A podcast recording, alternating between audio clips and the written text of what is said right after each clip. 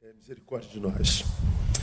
Bom, irmãos, nós estamos no penúltimo encontro da série que nós temos levado a efeito desde fevereiro. Então, nós ficamos de fevereiro a outubro conversando na palavra sobre fé fútil, transcendente e imanente na experiência religiosa. E nós aprendemos muitas coisas, né? Ah, nós estamos em 2 Pedro capítulo 1, ah, de, de 5 a 10, desde fevereiro, falando sobre os suplementos da fé, ah, que precisa haver em nós a abundância, que em havendo não nos permitiria ah, sofrer alguns danos. Por isso mesmo, vós, irmãos, vós, empregando toda a diligência, acrescentai à vossa fé virtude, já falamos sobre virtude, a virtude ciência, falamos sobre ciência, a ciência domínio próprio, falamos, domínio próprio perseverança, a perseverança piedade, a piedade fraternidade, falamos sobre, e a fraternidade o amor, que começamos na semana passada. E lembrando sempre, estamos terminando na quarta-feira que vem, porque se em vós houverem abundarem estas coisas, então não é só abundância de fé, é abundância dessas coisas, que a gente acrescenta fé. A fé, dom de Deus, transcendente. Estas coisas, imanente. Nós acrescentamos a fé. É a junção do divino e do humano. É a junção do céu e terra. E quando a gente faz a nossa parte, a partir da fé que Deus plantou em nós, essas coisas, elas se fundem, não é? literalmente se confundem, fundem umas com as outras, formam uma amálgama que vai nos tornar pessoas é, capazes de não viver, pois, já lá, sem vós houver abundar essas coisas, elas não vos deixarão ociosos. Defendi ociosidade como sendo a transformação do sujeito no sepulcro das suas próprias possibilidades. Tenho potencial, tenho potencialidade, tenho dom, tenho capacidade, mas nada disso flui em mim, porque eu virei o túmulo de tudo isso, ociosidade, porque eu não acrescentei a minha fé essas coisas. Demais, ah, não me deixarão infrutíferos no pleno conhecimento de nosso Senhor. Árvore infrutífera é árvore incapaz de viver plenitude. A árvore frutífera exige para dar fruto. Se não dá fruto, ela não tem sentido de existir.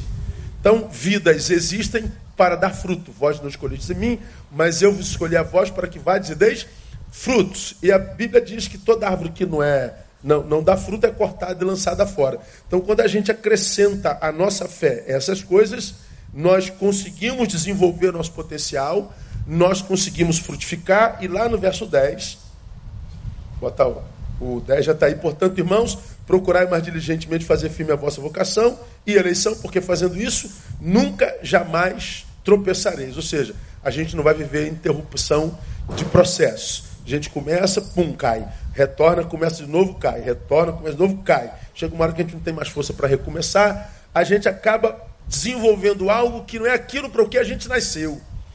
A gente consegue sustento, a gente consegue sobreviver, mas a gente não vai ser feliz porque a gente tem a sensação que a gente faz aquilo ali só por dinheiro, não porque nasceu para aquilo ali. A gente, a gente vai vivendo um, uma vida que provavelmente não foi planejada por nós, porque faltam essas coisas. E dentre essas coisas, a última, diz o texto, é amor. E nós estamos estudando amor a partir de 1 Coríntios capítulo 13. E essa, essa palavra sobre amor é uma palavra que eu ministrei há, há cinco anos atrás, mas que para mim foi uma das palavras mais, mais tremendas que Deus já me deu, que fala sobre a excelência, suprema excelência do amor. Né? Aí nós começamos na semana passada ah, falando dos versos 1, 2 e 3. Ainda que eu falasse a língua dos homens e dos anjos e não tivesse amor, eu seria como metal que soa ou como símbolo que retine. Mais ou menos isso aqui, ó, vamos dar. Dá para ouvir aí? Então, uma vida sem amor é só isso aqui, ó. Acabou. Tem um som bacana, mas de pouca duração. É, existe? Existe. O som está aí, todo mundo ouviu. Mas a duração dele, mínima. Se não tiver amor, é, é como o símbolo que retine. Ainda que tivesse o dom da profecia, conhecesse todos os mistérios, toda a ciência, ainda que tivesse o dom da fé, de maneira tal que transportasse os montes, não tivesse amor, nada seria. Então ele está dizendo: você pode ser um cristão e ter recebido do Espírito Santo os mais importantes dons, estão relatados aqui. Tem amor no coração? Aí o texto está dizendo: nada seria. Muito faria? Talvez. E ser? Não seria. Você faz, mas não é. O texto está dizendo: sou enquanto amo. Então eu não morro quando a morte chega, eu morro quando o amor se vai. Quando você perdeu a capacidade de amar, quando você perdeu por qualquer razão a capacidade de ser um emissor de amor, ou seja, tendo, possuindo em si, mas incapaz de liberá-lo, seja por ódio, seja por insegurança, seja por frustração, seja por indiferença, ah, você morreu à luz da palavra. Nada serei. Sou, portanto, enquanto amo. O versículo 3 diz: E ainda que distribuísse todos os meus bens para o sustento dos pobres, e ainda que entregasse o meu corpo para ser queimado, não tivesse amor, nada disso me aproveitaria. Ou seja, eu poderia me tornar no maior de todos os filântropos. Um cara desapegado que distribui seus bens para os pobres. Nada disso reverberaria na sua vida, não voltaria como, como fruto de jeito nenhum, porque não seria semente, porque não foi semeada com amor. Então, nós aprendemos na semana passada: o que transforma a nossa existência em vida não é o que a gente faz fora, é o que eu carrego dentro. Então, eu posso falar com o céu, língua dos homens e dos anjos. Eu posso ter os mais excelentes dons e desenvolvê-los. Eu posso entregar o meu corpo para ser queimado. Eu posso distribuir todos os meus bens. Eu posso fazer tudo isso lá de fora. O texto está dizendo: nada disso transforma a sua, sua existência em vida. Não é o que você faz fora, é o que você carrega dentro. E o que a gente vê hoje, irmãos, mundo afora e com muita frequência, é gente desistindo, desistindo da existência muito fácil. É gente rica se matando, gente pobre se matando, é gente ateia se matando, é gente religiosa se matando, é gente do terceiro mundo se matando, é gente do primeiro mundo se matando, é gente de todo tipo se matando, porque o que transforma a nossa existência em vida não é o que a gente faz fora, é o que a gente carrega dentro. Como nós mostramos na gotinha de sabedoria, aquela menininha abraçando todo mundo, ela está exalando amor, ou seja, ela está vivendo. É aquilo que ela exala, ou seja, o que sai de dentro, é o que faz a manutenção do que ela carrega dentro. Porque quando a gente perde essa capacidade de amar, ah, o amor parece até um, uma utopia hoje. Falar de amor sou até esquisito. Eu prego aqui, falando de amor no mundo de tanto ódio, dá a ideia que a gente é bobo, sabe? Ah, tá todo mundo quebrando tudo, todo mundo arrebentando tudo. Aí você vai, vai dar uma de bonzinho, de um ser amoroso. É a sensação de que tu é um, desculpa o termo, um otário. É um, um, um, um bobão. Ah, mas não é não, irmão. A, a vida, desculpa, é dos otários, tá? Porque os malandros estão morrendo tudo cedo. Então, a, a, o que transforma a minha existência em vida não é o que eu faço fora, é o que eu carrego dentro. Aí, a pergunta com a qual a gente terminou o culto da quarta-feira passada. Faça uma análise honesta de si e tenta definir o que, que você carrega dentro de você hoje.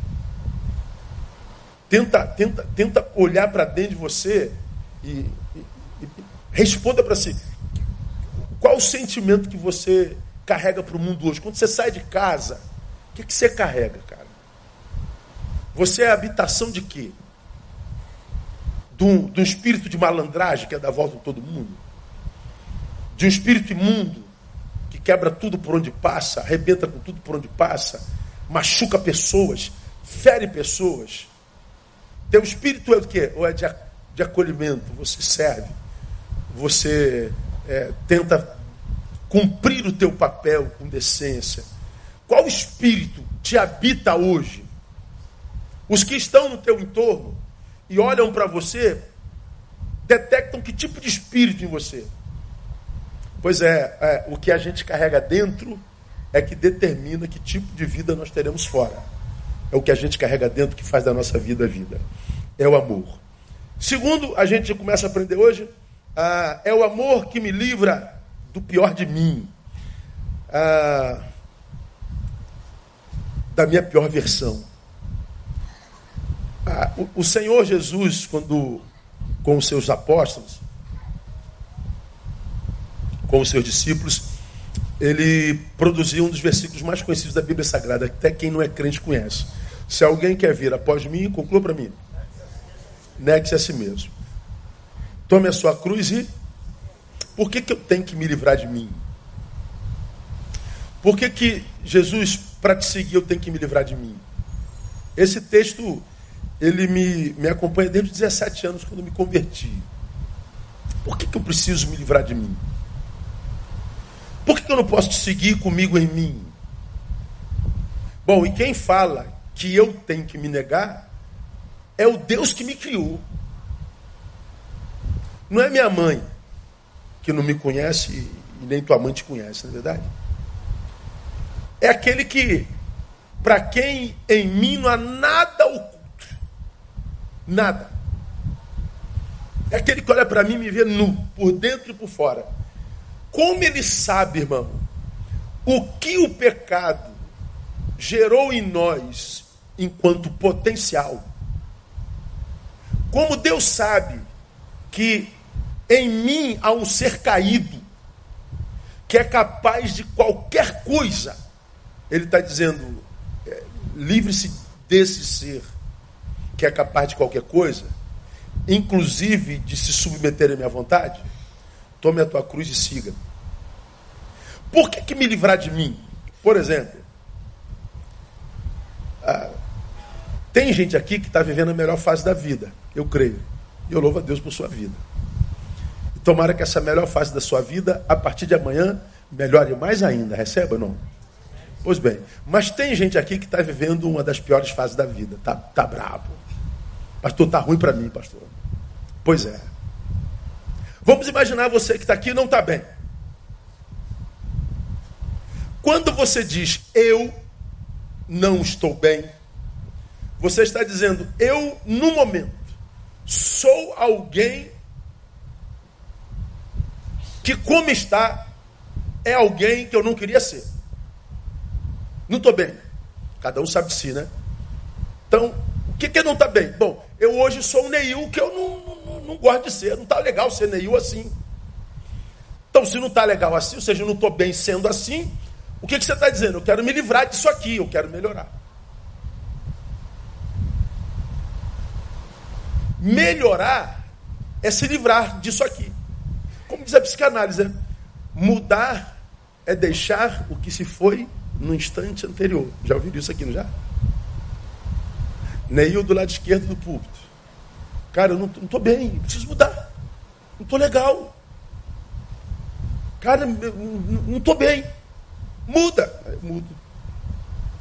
Me transformo em Neil do lado direito do púlpito. O Neil do lado direito do púlpito mudou. Ele deixou de ser o que era no momento anterior.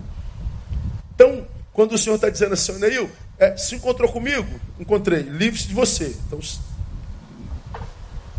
livre-se de você. Mudar e deixar de ser o que foi no instante anterior. Por que, que eu acho que ele diz que eu tenho que me livrar de mim? Porque eu e você somos seres capazes de mentir. E somos capazes de, mentindo, viciarmos na mentira, evoluirmos de alguém que conta uma mentira para alguém que se transforma numa mentira. No início eu sou um mentiroso. Depois eu sou uma mentira ambulante.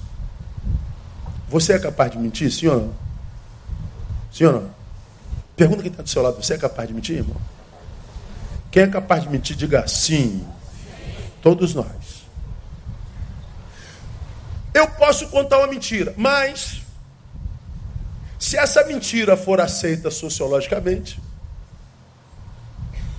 o resto da minha vida é para sustentar essa mentira porque ela foi aceita.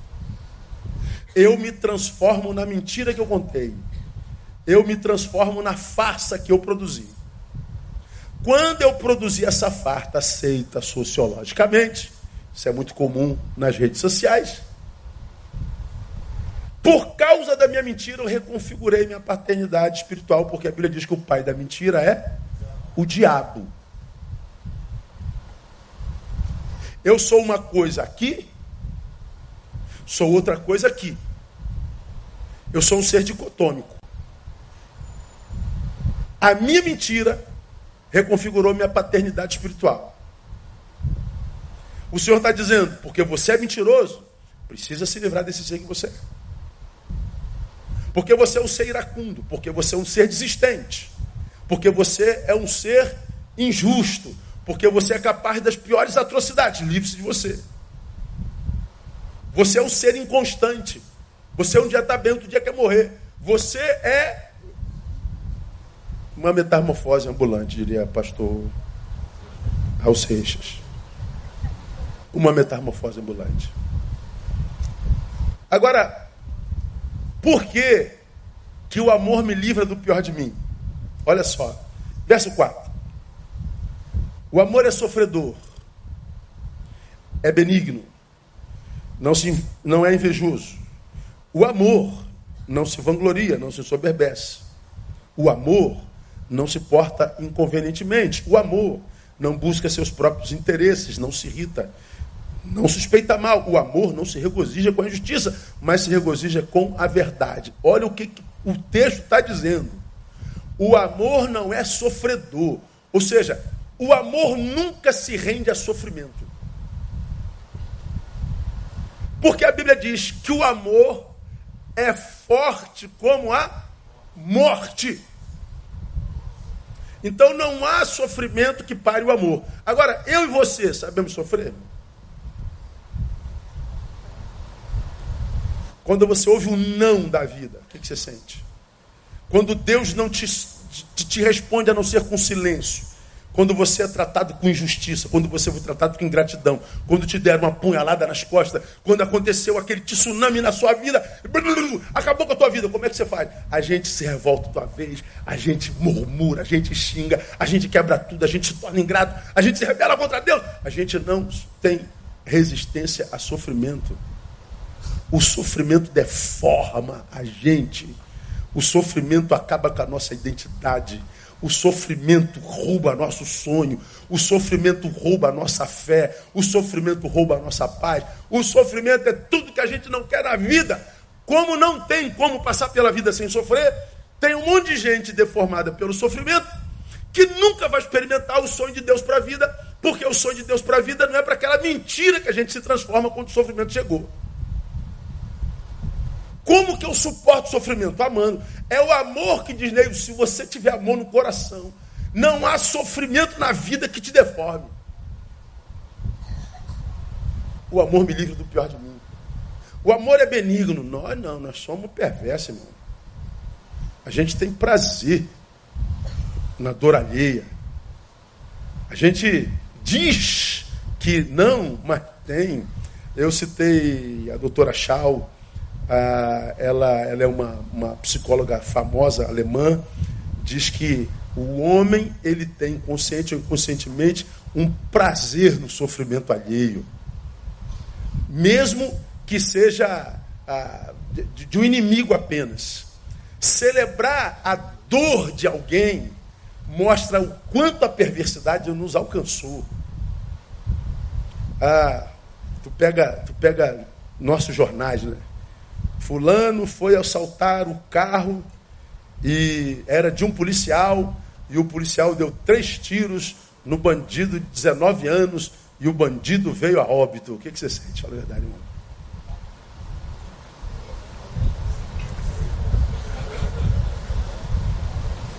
Puxa vida, um jovem, tão jovem. Meu Deus, mais uma alma que se perde. Ou você diz assim, menos um. Bem feita, foi tarde, miserável. A gente sente ou não sente, irmão? Fala a verdade. A gente tem prazer no mal. Ah, mas ele merece.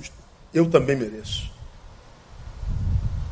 Os nossos males foram diferentes. Mas diante do Senhor todos nós estamos caídos. É o amor que me impede de me regozijar com a maldade do outro. O amor não é invejoso. E nós? O amor não se vangloria. E nós? Come sardinha e a rota? Caviar. Todo mundo sempre vendendo a imagem de ser maior do que o que é. Todo mundo vendendo a imagem de saber mais do que de fato sabe. Todo mundo tentando ser melhor do que o que de fato é. Nós estamos sempre vendendo um, um peixe maior do que aquele que a gente é. É. Nessa geração, então, irmão, onde nós somos valorizados pela imagem, é glória vã o tempo inteiro, vanglória o tempo inteiro. Ou seja, nós produzimos uma mentira a respeito de nós o tempo inteiro. Nós reconfiguramos nossa paternidade espiritual o tempo inteiro. Nunca tivemos uma geração tão filha do diabo como essa aqui. Por causa da sua vanglória. O amor não se ensoberbece. O amor não te permite dizer, sabe com quem você está falando, irmão? Está pensando que está falando com quem? Não se porta inconvenientemente. Não busca seus próprios interesses. Ou seja, é o amor que me faz amar com amor que é sempre ponte. Não busca seus próprios interesses. Ou seja, é, o amor me livra do egoísmo que eu acabei de falar na oração. É o amor que me livra desse ser que só pensa em mim, que eu não quero saber por onde eu estou passando, eu vou tirando tudo. Esse espírito de gafanhoto que o brasileiro tem, que vai consumindo tudo, não respeita calçada, não respeita sinal, não respeita banheiro público, não respeita nada. E quando aparece a, o RJTV, a praça está toda quebrada, porque o governo. Quem quebrou a praça? O banheiro está todo quebrado. Quem quebrou o banheiro da escola? Quem quebrou o quadro da escola? Quem quebrou tudo? Fomos nós, porque nós somos gafanhoto. Eu já falei aqui, toda vez que eu entro no banheiro público, irmão, a tampa do vaso está toda mijada. Me dá uma raiva, assim. Eu sempre libero uma palavra profeta para aquele porco, profética para aquele porco. Ah, libero. Eu não digo qual palavra profética que eu libero, mas eu libero. Quando quando quando está mijado, eu falo, Senhor, em nome de Jesus, está liberada a palavra. Se vai acontecer ou não, eu não sei. É com Deus. Agora, que eu libero uma palavra para ele, eu libero. Toda vez. Eu vivo em aeroporto, irmão. Então, não tem jeito. Tu, tu, às vezes você vai no, no, banheiro do avião. O voo é meia hora, cara. São Paulo, Rio. Tu vai no banheiro, o banheiro está todo cagado, todo mijado. Eu falei, meu Deus, como é, que, como é que pode um negócio desse? Como é que o sujeito pode ser tão inconveniente? Como é que ele pode ser tão egoísta? Como é que ele pode não pensar no que vai entrar depois dele? Somos assim ou não somos? Somos, irmão. Nós somos assim. Nós estacionamos na vaga do idoso, na vaga da gestante, na vaga do deficiente. Nós não queremos saber, nós queremos o nosso primeiro. Pois bem, essa minha pior versão só pode ser liberta pelo amor. Não se irrita. Nós vivemos com, neva flor da pele. Eu falei, Deus, tem misericórdia de mim. Ah, o meu lugar de irritação é trânsito, sabe disso. Fora trânsito, irmão, nada me aborrece. Por isso eu não dirijo, né?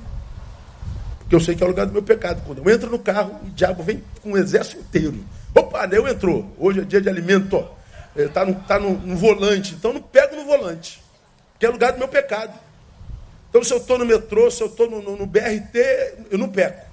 Mas se eu sentei no volante, irmão, pronto, Jesus, é, manda anjo, que eu sei que o diabo já está aqui dentro do carro, esperando minha produção. Entende? Então me manda anjo. Então, é, mas como que eu me livro disso, irmão? É é o amor. O amor não suspeita mal, não se regozija com a injustiça, se regozija com a verdade. Ou seja, é o amor que me livra desse ser fraco para o sofrimento, é o amor que me livra da incapacidade de ser benigno, é o amor que me livra do invejoso que me habita, é o amor que me livra desse ser vanglorioso, soberbo, que quer parecer ser mais do que o que é, é o amor que me livra de ser inconveniente, é o amor que me livra do egoísmo, de buscar só o meu interesse, é o amor que me livra dessa ira, dessa raiva, desse ódio, é o amor que me faz confiar de novo, é o amor que só se regozija com a justiça e com a verdade. É o amor que me livra da minha pior versão. Paulo diz, irmão, que a nossa existência ela é dialética, né? Nós somos uma moeda de, de, de dois lados. Ele diz que o bem e o mal nos habitam. Ah, Romanos 7, 18 e 21, ele faz uma declaração a respeito dele que é comum a todos. Porque eu sei que em mim, isto é, na minha carne, não habita bem algum, a minha carne. Com efeito, o querer, o bem, está em mim, mas o efetuá-lo não. Pois não faço o bem que quero, mas o mal que não quero, diga, esse pratico. Ora, se eu faço o que não quero, já o não faço eu, mas o pecado que habita em mim. Acho então essa lei em mim, que mesmo eu querendo fazer o bem, conclua, o mal está comigo. Então ele está dizendo, nós somos esses seres, porque caídos, acometidos pelo pecado e o mal, porque salvos, acometidos pelo Espírito Santo, pela nova criatura e o bem.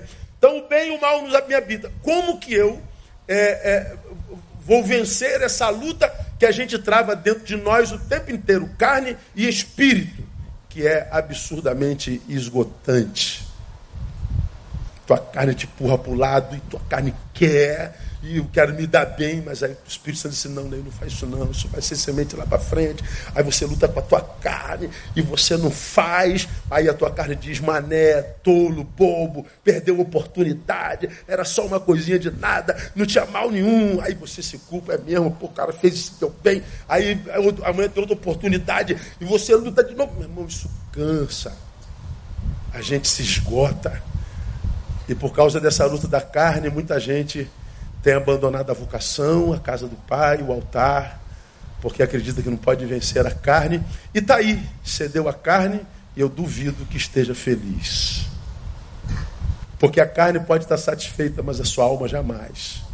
Não é? Quem vence, carne ou espírito? Vence quem ama.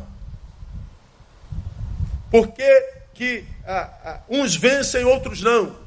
Ah, geralmente o que vence é o que não abriu mão de amar de servir, de ser útil. É o amor que me livra do mal que me habita. É do amor que me livra da minha pior versão.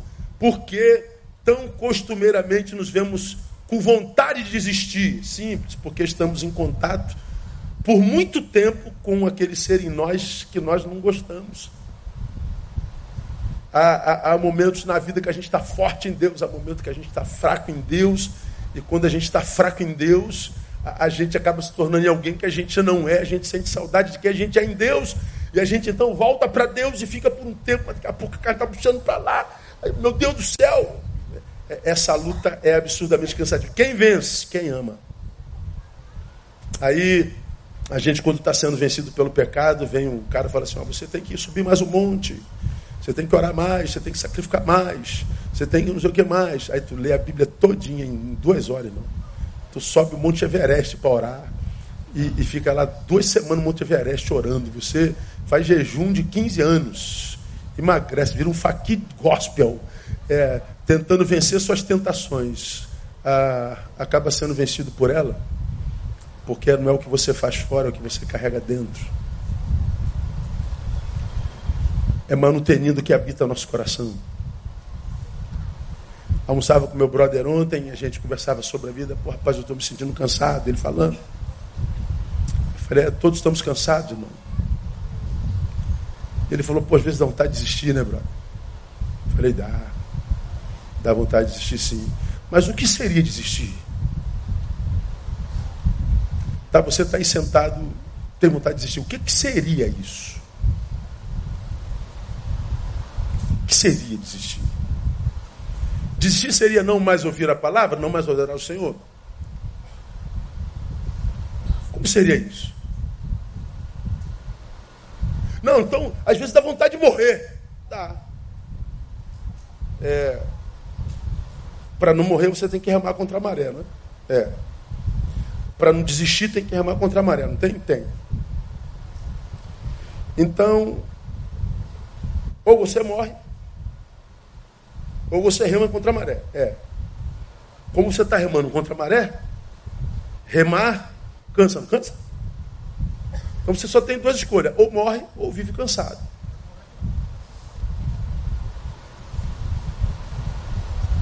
Ou morre ou vive cansado. Porque se você se entrega, você vai dar num lugar que você não vai gostar. Vai querer sair de lá porque você não foi para lá racionalmente. E se você não está indo racionalmente, não foi o Espírito Santo que te levou. Então você vai dar no lugar que quando você parar, você não vai gostar. Vai querer voltar. Vai estar tá tão longe que vai cansar mais ainda. Então não tem jeito. Desistir é morrer. E para não morrer, eu tenho que ramar contra a maré, lutar, matar um urso e um leão todo dia. Isso cansa. Então a minha opção é morrer ou viver cansado. Eu prefiro viver cansado. Ah, porque nele eu encontro descanso. Vinde a mim, todos vós que estáis cansados. Eu vos aliviarei. E eu sou descansado e aliviado quando eu conheço mais dele. Porque quem conhece bem a ele, discerne bem as armas corretas a usar a, a proporção do inimigo que aparece. Então você aprende a manusear bem as armas, a estratégia de Deus. Então você, quando vira especialista, é, usa melhor as armas, né? Então a, a gente precisa crescer. Então, como que a gente faz isso, irmão? Se livrando da minha pior versão. Porque há um ser em mim, irmão, que pelo amor de Deus, que eu tenho que falar para ele, meu filho, eu sou pastor miserável. Eu, além de ser crente, eu sou pastor. Você esqueceu disso? É, tu é pastor, é, já era, não tem jeito. Porque ele quer levar a gente para um lugar que a gente não sabe onde é que vai dar. Ah, acontece com todo mundo. Como é que a gente faz isso? Amando, cara. Pastor, tem vontade de pegar no pescoço? Não pega.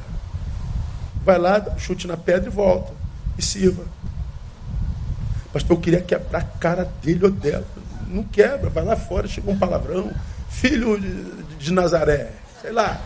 É, volta e serve. Pastor, eu tenho vontade de, de, de, de arrebentar a boca do balão, pastor. Não arrebenta, irmão. Arrebenta não. Ah, Vai dormir, amanhã você pensa de novo. É assim a vida. Eu queria muito, irmão, é, ser como um evangélico comum que acredita que o milagre resolve tudo. Né? Vamos orar ao Senhor, o milagre resolve. Ah, a gente brinca com a inteligência de Deus. Ah, você está vivendo errado desde 15 anos de idade, fazendo tudo errado, irmão. A Bíblia diz esquerda, tu está indo para a direita. Quando a Bíblia diz direita, tu vai para a esquerda. Aí a Bíblia diz reto, tu volta. A Bíblia manda voltar, tu vai. Aí fez 20 anos, já está com a vida toda calacrada aos 20 anos de idade. Os sonhos já estão acabando. Chega aos 25, não, não deu em nada. Deu 30, aí a, a, a maturidade está dizendo, opa, está chegando, hein, brother? Falta pouco, hein, meu? Pois é, aí tu está com 35, o espelho aparece. Aí, brother, fez o que com a tua juventude? Fez nada. Ó, desespero, toma. Chega os 40, não deu em nada. Meu irmão, a vida vai ser inimiga. Aí o que, que acontece? Você entra na igreja, o pastor diz assim: ó, Deus vai fazer um milagre na tua vida. Você viveu errado 35 anos, fez uma merda danada consigo, desculpa a palavra. Agora Deus conserta essa besteira que você fez. Aí você acredita. Aí o, o cara bota umzinho aqui para dar o testemunho. Ó, oh, irmãos, eu cheguei aqui analfabeto nesse ministério, nesta obra. E aí eu fiz a, a corrente do boi dourado e sacrifiquei um negócio não sei de quê. E hoje, irmão, louvado seja o nome do Senhor, eu tenho uma Land Rover 2025, que feita para mim. Aí enche o teu olho, engorda teu olho e fica ali preso, vai chegar minha, vai chegar minha bênção. É igual loteria. Não, não foi nessa corrente, mas vai ser na próxima. Não, na próxima corrente eu ganho. É, na outra corrente eu ganho. Não, no próximo jejum eu ganho. E na outra eu ganho. Pois é, aí o, o, o, o apostolão vai prendendo os mané lá porque bota um ou dois para dar testemunho, mas nos diz dos 200 milhões que não receberam a bênção dele. Quando a Bíblia é a pedagogia do reino para me ensinar a viver de tal forma que eu nem preciso de milagre. Viver de tal forma que me faça acreditar em qualquer milagre. Mas dizer assim, Deus, que bom que eu pude gestar a minha vida sem precisar de milagre nenhum. Nenhum. Para mim isso é graça de Deus. É o amor que me livra do pior de mim.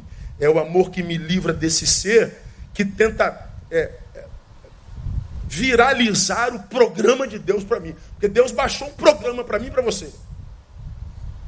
Aí o, o, há uma banda em mim que quer viralizar o programa de Deus. E o vírus entra no programa de Deus e desconfigura a nossa vida todinha. Aí lá na frente a gente quer um milagre. Aí como eu já falei para os irmãos, por que, que o milagre a, a, a, o mercado do milagre faz sucesso no Brasil? Porque não requer trabalho. Por que, que a gente gosta de milagre? Milagre não quer trabalho, não requer trabalho. Quem trabalha é Deus. Deus, abracadabra, pum, aconteceu um milagre. Pronto. Você fez a besteira a vida inteira e Deus conserta num estalo de dedo. Não requer trabalho. Por isso que faz sucesso no Brasil. Agora, como que eu me livro desse ser, irmão, que me sabota o tempo inteiro? É amando.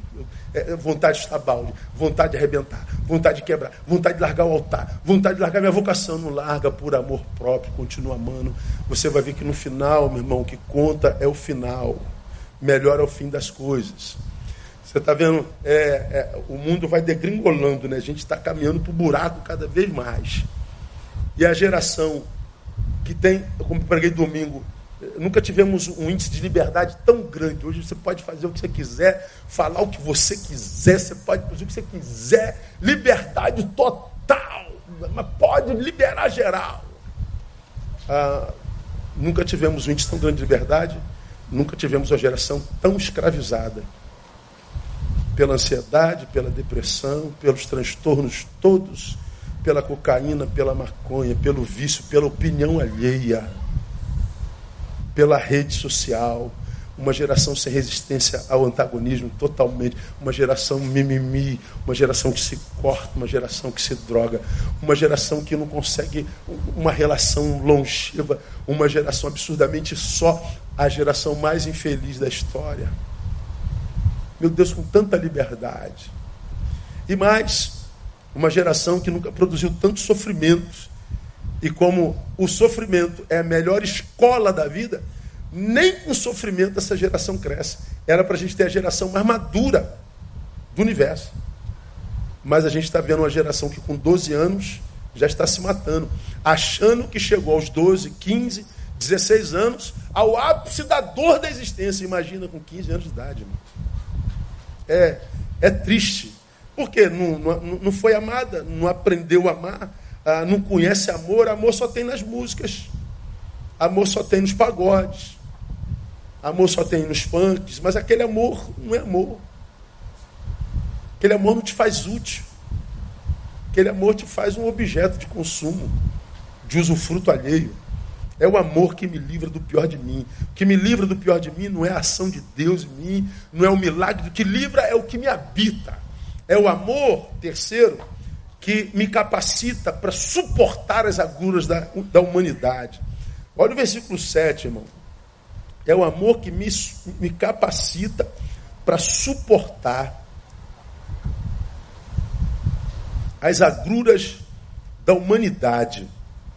Quando eu falei sobre isso aqui, eu, eu botei uma foto que saiu naquela semana. Meu Deus, como aquela foto me, me angustiou, como é que o índice de maldade do ser humano evolui.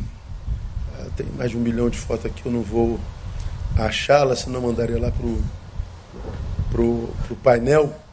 Agora, esse texto está dizendo que o amor tudo sofre o amor tudo o que? Crê. O amor tudo o que? Espera. O amor tudo o que? Suporta. O que, que o amor faz? Tudo. Projeção, arroba Betânia. Foi, está indo para aí para uma, uma, uma fotozinha. Vê se chega aí e bota aqui para gente. Ele está dizendo assim: o amor tudo sofre. Sofrimento é aquilo do que todo ser humano quer se livrar e não consegue de jeito nenhum. Porque, como você já aprendeu, é, viver é administrar sofrimento. Pregamos um, um, ou dois meses atrás um dos sermões mais clicados na rede. Pois é melhor sofrerdes fazendo bem, se esta é a vontade de Deus, do que fazendo mal. É melhor sofrerdes fazendo bem, se essa é a vontade de Deus, do que fazendo mal. Ou seja, à luz da palavra, não existe a opção não sofrer. Existe como escolher sofrer. Porque o texto diz: quem é do bem sofre, quem é do mal sofre. Por quê? Porque o sofrimento é inerente à existência. Esse sofrimento que nós pregamos lá atrás não é, portanto, sofrimento fruto ou seja, eu fiz besteira, estou colhendo o que eu, eu, que eu semeei. Não, porque o sujeito é do bem e está colhendo sofrimento. Então não é fruto dele. De que sofrimento fala o texto quando Jesus diz é melhor sofrer fazendo bem do que fazendo mal? Ele fala da dor de ser, de fazer parte de uma geração caída. E ser hoje dói muito. Viver hoje é um sofrimento, é uma angústia. É tão angustiante que tem tanta gente desistindo da vida. Porque ser hoje dói Ser hoje dói e, e dói muito. Ser humano, num mundo totalmente desumanizado, é absurdamente desgastante. É muito dolorido, requer de nós muito esforço. Chegou a foto aí, painel? Bota aí. que mundo é esse, irmão? Ah, vamos ver lá. Essa foto ela tem uns, uns, uns 4, 5 anos, vai aparecer já já. Olha isso aí. Isso é um desenho que um sujeito, ou seja, um grupo de pessoas estavam colando em redes de crianças. Como se enforcar. Depois procure isso na, na rede. Pega uma corda e veja se você não consegue dar o nó certinho se você seguir os passos. Aí você faz é um desenhozinho, você vê que ela está sorrindo, tá vendo? É uma brincadeirazinha. Aí depois você sobe num banquinho, bota no pescocinho, olha lá, yupi! Que tipo de gente faz isso, irmão? Tipo de ser humano é isso aí? Você acha que viver no mundo com gente como essa aqui não dói na gente? Você acha que estar debaixo da energia de gente como essa não te toca?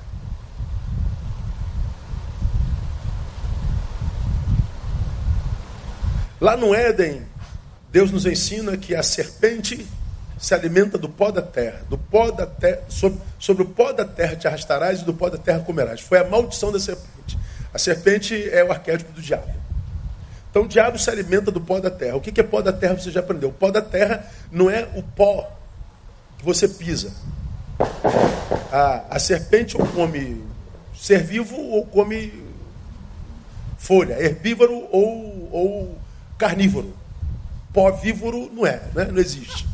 Então ela não come pó. O pó do qual o diabo se alimenta é a produção humana. À medida que eu vou vivendo minha vida, os meus dejetos vão ficando para trás. É o pó da minha produção. Os meus pés. Por onde passa o meu pé, os meus dejetos vão ficando.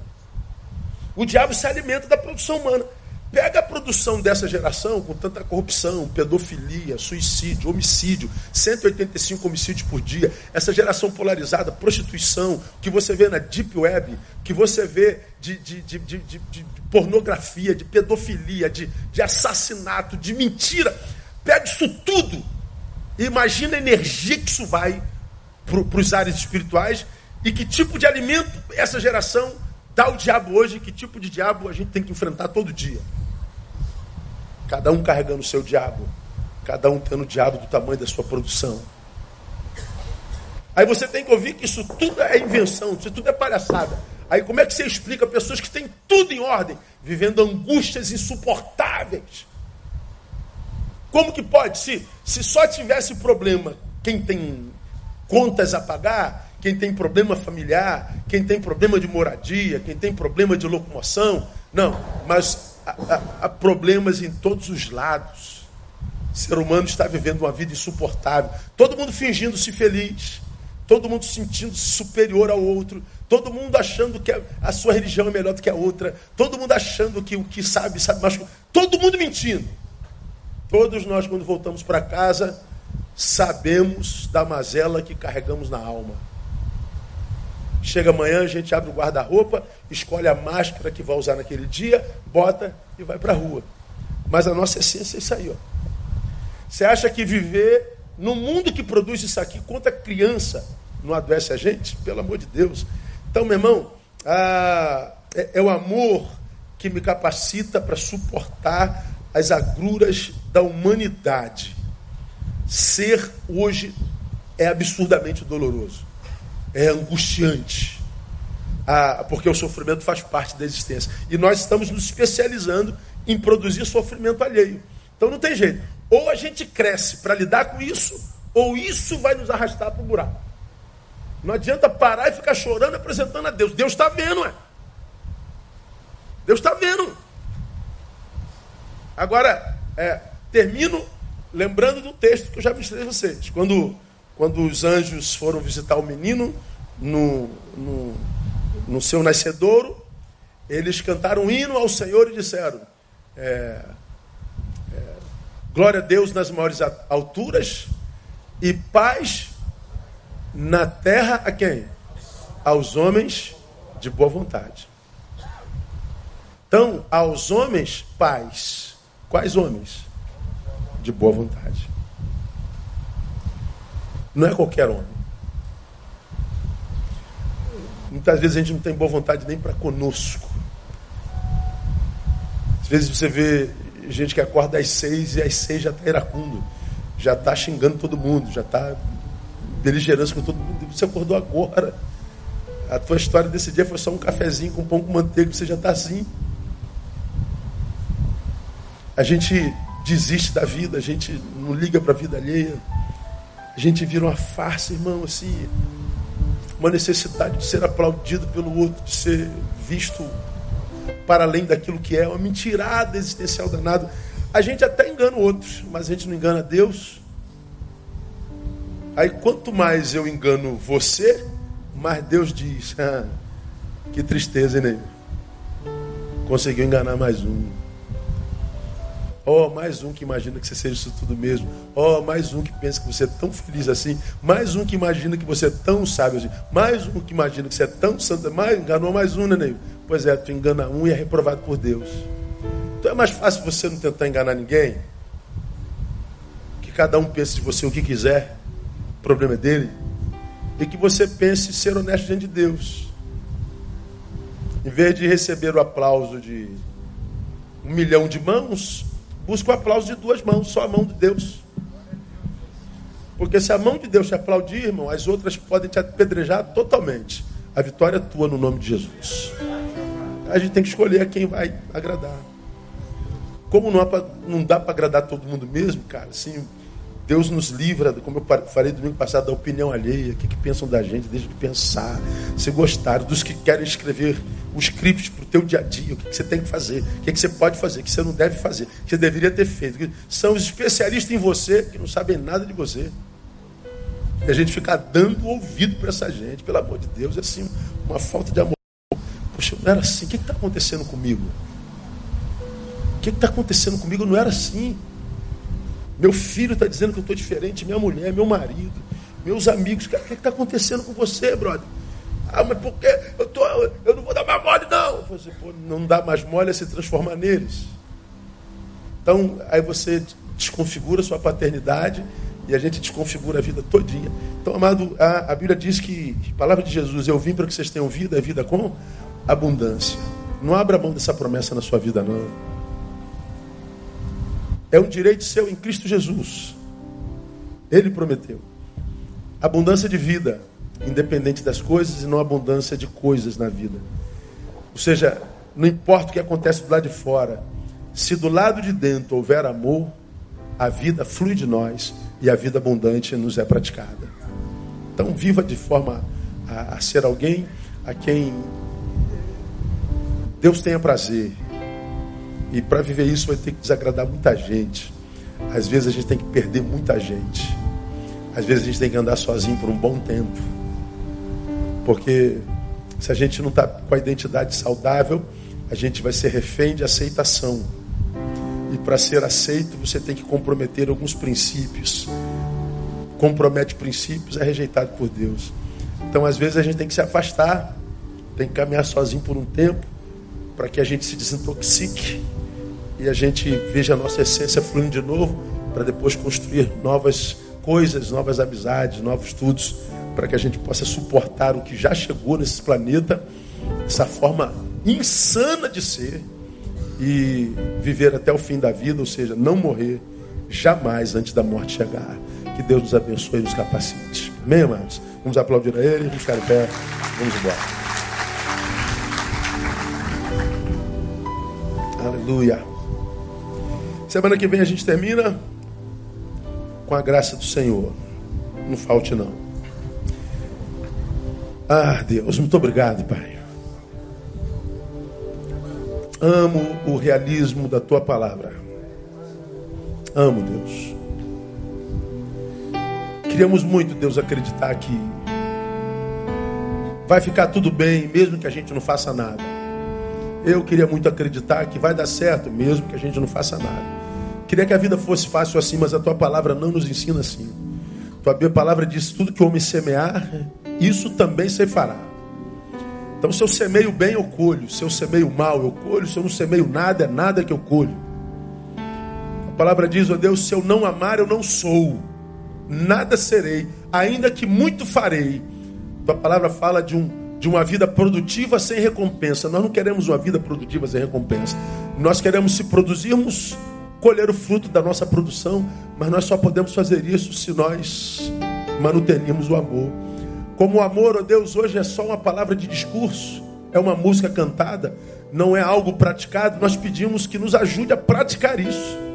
Nós não queremos o amor na canção, amor no verso, amor no discurso. Nós queremos a capacidade de praticá-lo na vida, para que ele volte para nós todo dia, Pai. Para que a semente do amor plantada hoje volte para nós amanhã, no nome de Jesus. Uma vez que nós vivemos no mundo de ódio, que nós colhamos amor, no mundo de disputa, que nós colhamos a capacidade de servir. Nós queremos remar contra a maré, então nos ajude, Deus, nos capacite nós te daremos glória. Leve-nos em paz para os nossos lares. Pedimos em nome de Jesus que nenhum mal suceda a qualquer um de nós. Livra teus filhos do homem maligno, do homem perverso, da cilada do diabo. Livra teu servo, que todos os que aqui estão cheguem em casa sãos e salvos, achem os seus da mesma forma e recebam do Senhor o restante de semana abençoada na tua presença. No nome de Jesus nós profetizamos assim será.